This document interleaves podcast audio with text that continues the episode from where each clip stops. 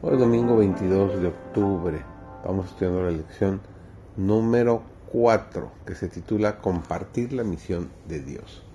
Su servidor David González, nuestro título de hoy es El don de la hospitalidad. La Biblia atribuye mucha importancia a la práctica de la hospitalidad. No solo ordena la hospitalidad como un deber, sino además presenta numerosos ejemplos del ejercicio de esta gracia y las bendiciones que reporta. Entre ellos se destaca el caso de Abraham. En el libro de Génesis encontramos al patriarca de Mamre descansando a la sombra de las encinas durante la cálida tarde veraniega. Tres viajeros se acercan. No solicitan albergue ni favor alguno, pero Abraham no les permite seguir su viaje sin refrigerio. El patriarca es un anciano digno y rico, muy honrado y acostumbrado a dar órdenes. Sin embargo, al ver a los forasteros, salió corriendo de la puerta de su tienda a recibirlos y se postró en tierra. Dirigiéndose hacia el que encabezaba el grupo, dijo, Señor, si ahora he hallado gracia en tus ojos, te ruego que no pases de tu siervo. Encontramos esto en el libro de Génesis, el capítulo 18, los versículos 2 y 3. Él personalmente trajo agua para que pudieran lavarse el polvo que había ensuciado sus pies durante el viaje. Eligió la comida y dispuso su preparación.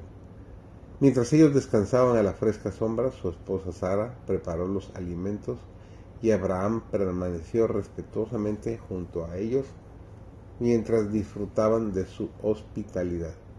Les manifestó esta bondad simplemente como a viajeros comunes como a forasteros a quienes tal vez no volvería a ver. Hay muchos para quienes podemos hacer de nuestro hogar una bendición. Nuestras relaciones sociales no deberían ser dirigidas por los dictados de las costumbres del mundo, sino por el Espíritu de Cristo y por la enseñanza de su palabra. En todas sus fiestas los israelitas admitían al pobre, al extranjero y al levita, el cual era a su vez asistente del sacerdote en el santuario y maestro de religión y misionero. A todos se les consideraba como huéspedes del pueblo para compartir la hospitalidad en todas las festividades sociales y religiosas y ser atendidos con cariño en caso de enfermedad o penuria. A personas como esas debemos dar buena acogida en nuestras casas. ¿Cuánto podría ser semejante acogida para alegrar y alentar al enfermero misionero o al maestro, a la madre cargada de cuidados y de duro trabajo, o las personas débiles y ancianas que viven tan a menudo sin familia luchando con la pobreza y el desaliento. El tiempo de que disponemos es corto, solo una vez podemos pasar por este mundo. Saquemos pues al hacerlo el mejor provecho de nuestra vida. La tarea a la cual se nos llama no requiere riquezas, posición social ni gran capacidad. Lo que sí requiere es un espíritu bondadoso y abnegado y firmeza de propósito. Una luz, por pequeña que sea, si arde siempre puede servir para encender otras muchas.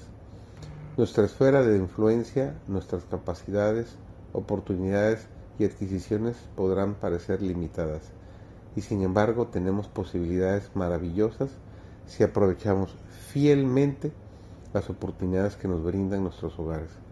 Si tan solo queremos abrir nuestros corazones y nuestras casas a los divinos principios de la vida, llegaremos a ser canales por los que fluyen corrientes de fuerza vivificante.